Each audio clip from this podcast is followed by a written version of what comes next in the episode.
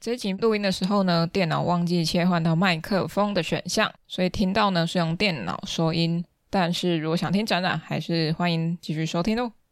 哦，对了，我最近有在刺青哦。如果有对首次刺青有兴趣，会怕痛，但是又想要刺青，我自己觉得首次是一个好选择。IG 搜寻 The Warm Tattoo 虫首次刺青，不知道在哪的话，到《C 游记》的 IG 私讯我询问吧。接下来就进入今天的展览喽。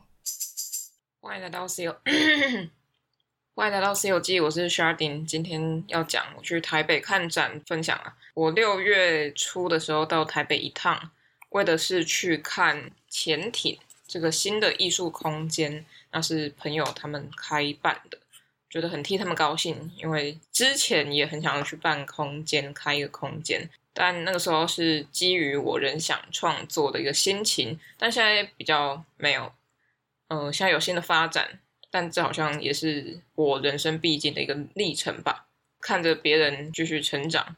我也有所成长，只是过去的梦想不再是现在的梦想，随时可能会改变。总之，今天我们要讲的展览有蛮多个的，因为我觉得他们放一起讲就 OK。今天有三个北美馆的展览要讲，一个是大卫克拉耶伯片刻冥想，第二个是在地下室的 Bodo B O D O 张硕仪的个展。在第三个是在三楼吧，它的名称叫做勒内布里视觉爆炸。总共三个展览，它的性质完全不一样。讲第一个展览，大卫克拉耶伯片刻冥想。这档展览在我看完高重离的个展之后进去展间，因为我的目的其实是要看高重离的展览。那后来我就顺着看到了大卫克拉耶伯的个展。在高重离这么轰炸吗？呃，只能说它是一个感官很敏感跟饱满的一个展览。那到了片刻冥想，它相对的变得非常的激进。它本身已经够安静了，但是在高重离之后，感觉就像一个静音的状态，很沉静，会放慢脚步，放慢速度，在看那些缓慢的运镜。自然的回响也在里头，像里面有一些火烧自然的现象，或是一些他精心安排过的一些历程，或是一些场景。里面还有一些自然的声音，但是它几乎是静止的静音感。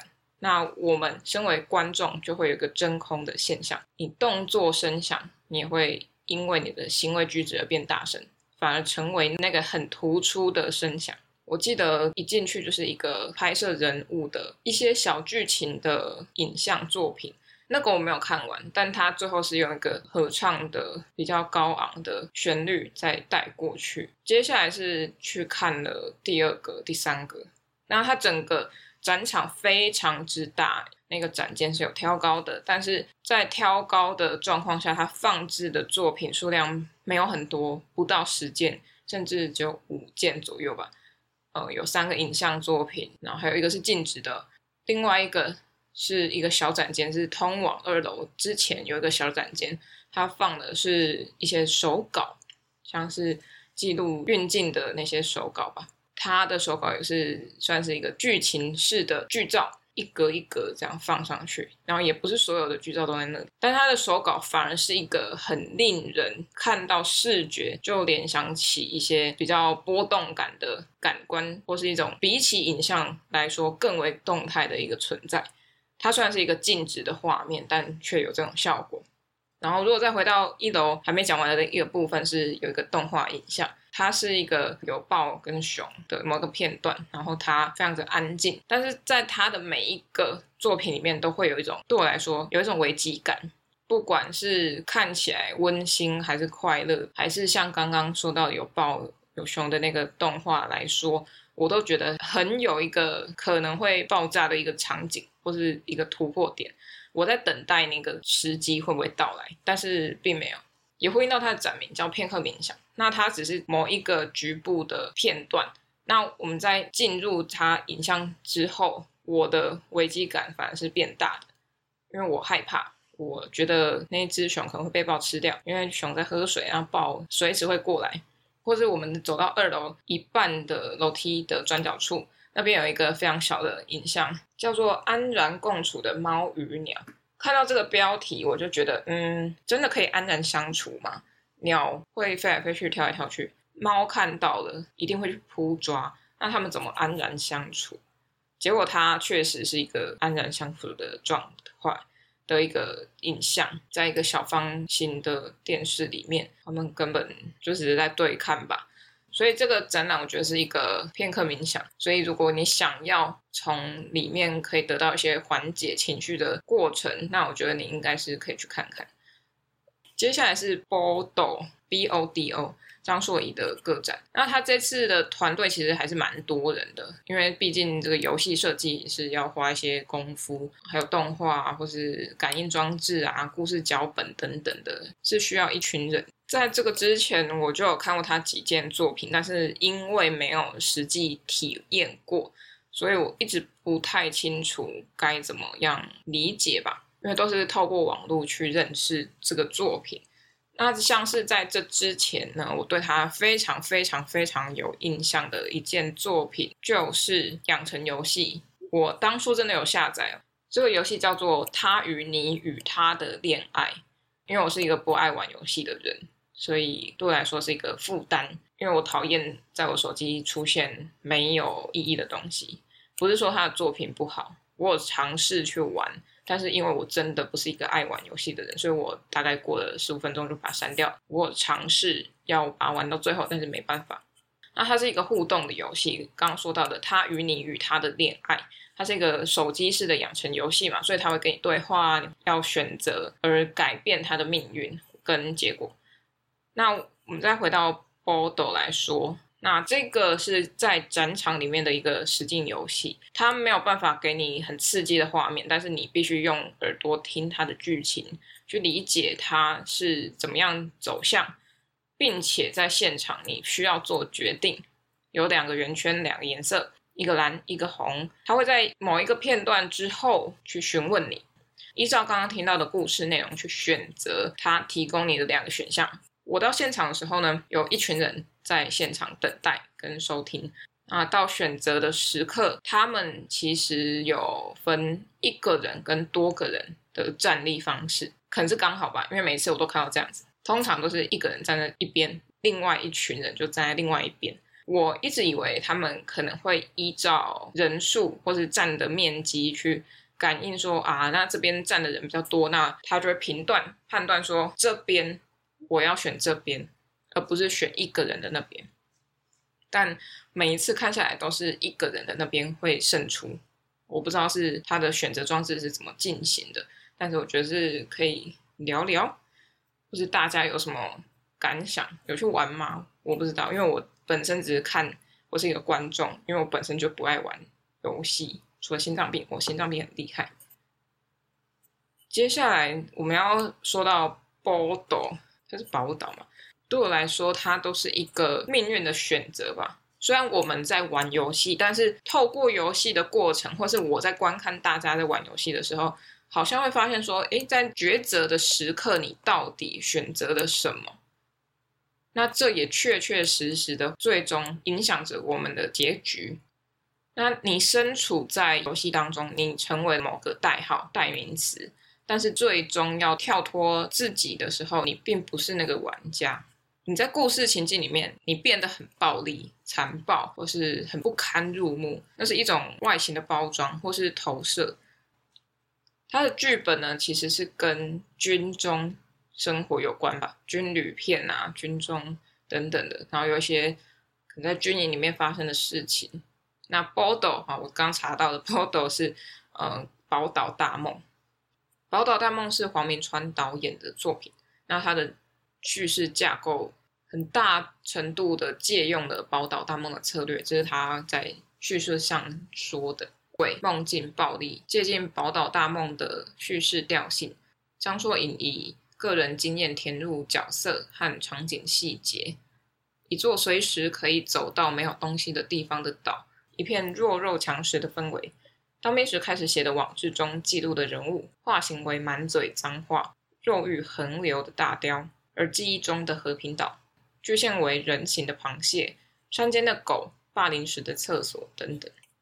那我觉得还是大家自己去体会，因为我自己也没有玩玩它，我也没有跟完整个剧情。那我简单说一下现场状况。进到展场里面后，它有很高耸的墙，那个墙其实是一个假象墙，它其实是用发泡剂疯狂在纸板上喷发的一个墙。如果套用到作品里面，可能是那种。某一种泄愤、泄欲或是流动感，那个墙呢是一座黑色的，很像高耸的山吧，小座小座的，但也不是说非常小座，是它是真的可能会碰击天花板的一个高度。那其实它不是一个实心的墙，因为我说它是一个发泡剂去喷发的。那后来转到后面去，你会发现它是一个镂空的，甚至它只是一个结构性的呈现。在面向观众的那一面，我们是看到以为是实心的凹凸不平的耸立的墙、耸立的山，但到后面就会发现是结构。那结构的里面就放了音响，那音响就代表说，哦，我这个区域可能会有声音故事在讲解。那我们会随着声音故事的改变移动位置，它会提示你光线在哪里，我们就随着光线走，走去那边听下一段故事。诶，它每个定点不会很冗长的一大段。它是有分段去进行的，所以你会跟着光点一直走，一直走。但确切的时长我不确定。它有两个展场，所以它会慢慢引导你到另外一个展场去。那我讲一下当时发生什么状况。除了刚刚那群人之外呢，还有三个外国人吧。同时在我进去后十分钟，他们就出现了。因为是讲中文，他们听不懂，他们就直接在展场面算是找光源拍照。那我就看他们走到第二个展场去，因为高耸的山呢会挡住我的视线，所以他们在那边摆 pose。我想说，靠腰怎么那么像一个真的雕塑站在那边？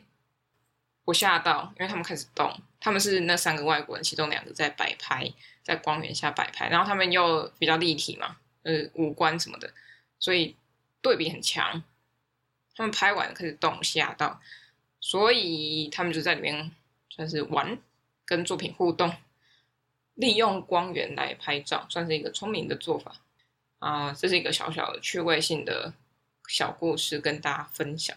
哦，最后跟大家讲一下，Bodo 总共有三条故事线，七种结局，观众的选择将会影响整个故事的发展。所以，如果你想要认真的玩玩它，那欢迎大家一开门的时候就去。不然你后面都一堆人，然后可能大家就挤来挤去，或是他们不知道怎么玩，或是它会影响你的选择，就这样。那接下来第三个展览，个摄影师的展览，勒内布里视觉爆炸，真的是视觉爆炸，还有资讯量爆炸，嗯，但资讯也不是文字。总之，我们在这个展览里面呢，会看到。勒内布里这个摄影师，他超过五百件的作品和档案、原版古董照片、印样、素描、书籍、书信等等，他的一生都在做这些事情嘛。那他是一个瑞士的摄影师，摄影的历程当中呢，有拍过非常多的知名人物，几乎什么都拍吧，有拍风景啊，拍什么什么都有。那他在一九三三年四月九号出生。二零一四年十月二十号就逝世了，都在瑞士苏黎世过世。啊，他其实，在很多时候你会发现，哎，怎么现在讲法文？怎么现在讲意大利文？或是怎么现在就是讲德文？因为他会这些语言，所以他在各地流窜的时候，或是英文啊也算，他很随意的就可以跟那边的人交流。我觉得这是一个优点，因为你会那边的语言，你就不难认识他们的文化。我自己在学语言的过程中，会觉得你如果不喜欢那个文化，你很难学会他们的语言。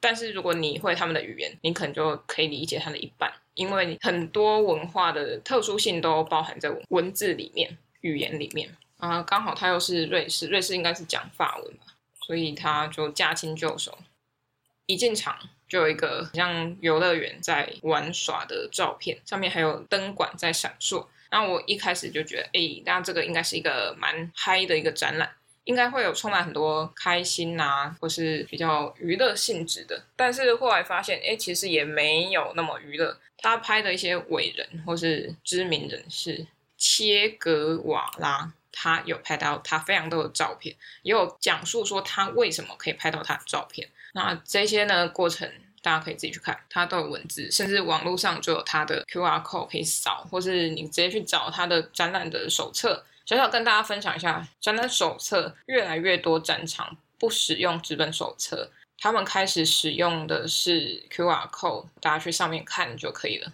展览的论述啊，或是 DM 等等的，都变得非常轻盈，或是用一个图像送给大家，我觉得这样蛮好的。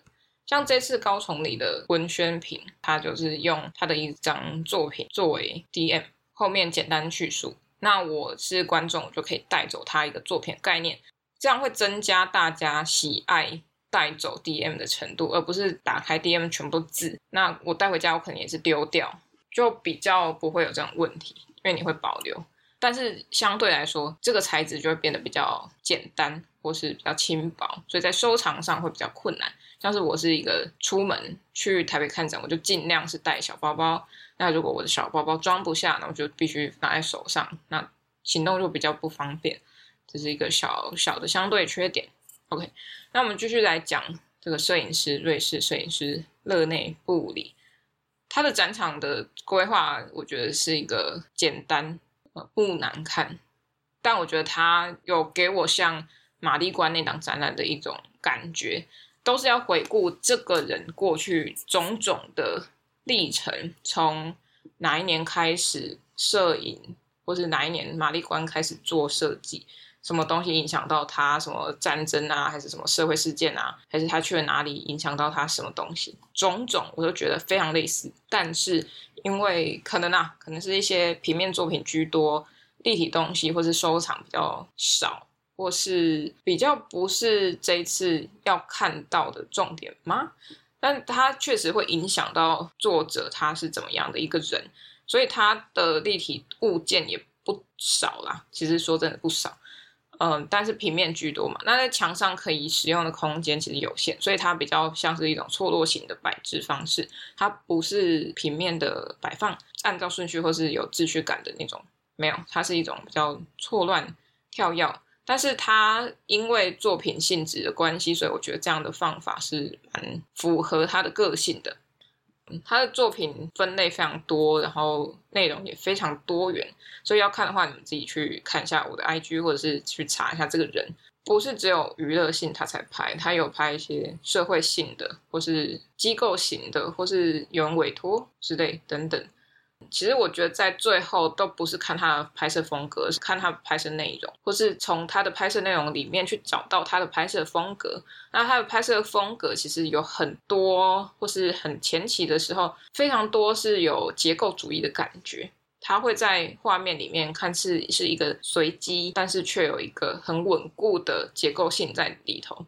那个结构主义的摄影，当时在苏联的时期，我超喜欢他们的摄影作品，甚至我之前有做过一个专题，就是做那个大学的时候，我不知道，我每次抽到一些主题，我都蛮喜欢的，像是我国中抽到克里姆，要做这个主题，要模仿他的画，然后我也很喜欢克里姆。后来大学抽到了结构主义，然后我也做这个专题，对，我冥冥之中，我就是喜欢这些东西，全部都给我串在一起。好，那回过头来。这些结构主义，它就是变得有点几何状啊，或是一个切割的分布。那他的作品里面也有这个感觉，这是我觉得可以讲述的风格问题。但是说真的，我不觉得风格它在里面大概只占了十分之二吧。我觉得它被提出来、被提过就可以了，它不必要是一个从头到尾讲到死的、讲到烂的东西。就像展场，他也是，他并没有把它讲到死，他会每一个时期或是每一个他在关注的东西做一个小小专题去介绍，觉得这样是蛮不错的。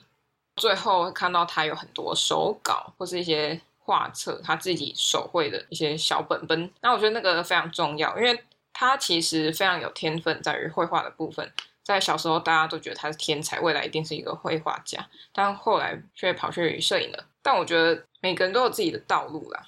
因为他其实不是很喜欢绘画吧，我记得我印象中他是这样写，但是他的绘画真的是不错，风格也非常多元，有精细素描的啊，或是有水笔画的啊，或是水彩啊，很随性的，我觉得他驾轻就熟，就跟他的摄影一样吧，就是那些画面好像不需要刻意就拍得出来。OK，那大概就是这样。以上三个展览分享给大家，希望大家听得开心。最后，最后再补充一个展览，好了，是在我没有去过，但是同样在北美馆的地下室，哈，跟波豆是同一层楼。它是在图书馆，我第一次知道有图书馆。我第一次走过去，我不知道为什么以前没有走过去，可能我没有钱去买餐厅里面的东西，所以我没有走过去过。但是我今天就不是今天，是那一天我就发现这个地方，随着路走进去，这是一个人间天堂。哇，图书馆好安静，又有水有电可以休息，还有沙发，超级开心。我在那边休息了二十分钟吧，超级开心，因为我整个走了好几层楼。看看看看了大概有三四个小时嘛，我不确定，很开心有那个空间。那我们来讲一下他这次的展览是什么？它是影像力自力报系一九八五到一九九四摄影专题，它是一个活档案的展览。这边是以很多的报章杂志作为一个出发点，好像都是同一份报纸，它都是同一个出版社，或是类似，或是有他们想要查找的事件。去做分类，因为在图书馆关系，所以它的占地的面积不大，通常是以站立的平面的亚克力板去做一个隔层，让我们可以站着就可以看，就不需要花空间平放。那还有补充了几个小电视，让大家看一下当时记录的影像是什么。那通常里面的内容呢，会是一些社会事件，或是抗争，或是一些新闻类型的。跟民生其实蛮有相关联的。我们来讲一下展览论述，它分为四个部分：实体报纸、摄影专题版面和绿色小组、摄影专题版面数位档案查询、相关摄影书展示，以及于展期间举办四场座谈活动。文献展延伸至《现代美术季刊》二零七期，那他们是选择了《智利晚报》作为出发点。访谈了视觉出席的版主编，关注在摄影影像，但是也是注重影像背后的新闻本身的议题。我觉得大家可以去看看啊，其实很多的事件到现在还是个事件，比如说高房价无可蜗牛，我们现在还是高房价买不起房子，这个到底要什么时候才结束？不知道，或是当时的风气对于呃身障人士来说是怎么样？但是也许到现在还是没有改善，或是当时的性别问题、社会议题的问题，到现在有没有解决，都是一个问号。那因为我不是社会学家，我也不是什么抗争人士，我只是一个平民小卒，所以我对这些议题可能比较不敏感。那也希望也带有嗯相同兴趣的朋友们去看看这档展览。它其实很快速就可以看完，里面有一些摄影专题的书籍，我觉得也是不错，选的也不错，也是我之前有看过的一些书、摄影集等等，真的非常推荐大家去那边，因为北美馆的书啊都是跟艺术有关的，觉得非常棒。那我是第一次去那边，那希望之后还有机会去到那边去看看书或是休息。以上就是四档专栏介绍给大家。那我已经不知道我要吹什么口哨了。那报道好。哦，想到了，波动。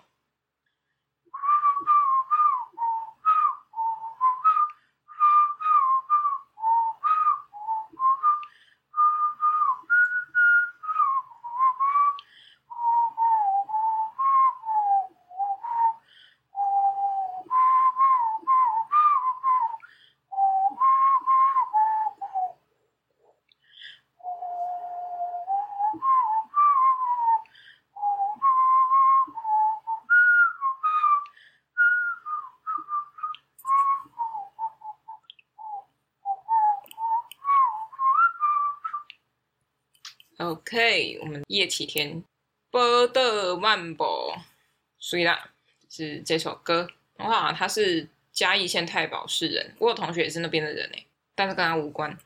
哇，他有当过第二届跟第四届立法委员啊，酷哦。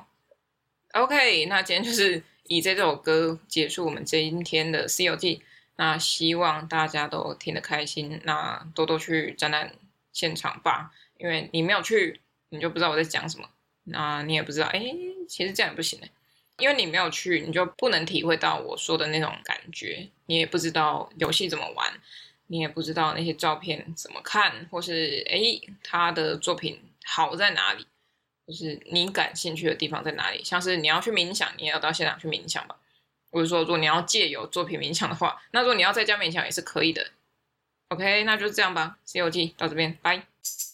各位各位，喜欢《西游记》的话，可以到脸书、IG 搜寻《西游记》，C 是大写的 C。那请认明 logo 是绿色微笑的毛毛虫，那就是我啦。想听最新一集的《西游记》，可以到各大平台，像是 First Story、KKBox、Spotify、Apple Podcasts 或 Google Podcasts 免费收听哦。想与我互动、私讯或者聊天，可以到 IG 上找我，搜寻《西游记》。欢迎各大单位合作邀约，信箱请看下方资讯栏喽。那我们下一集《西游记》再见，拜拜。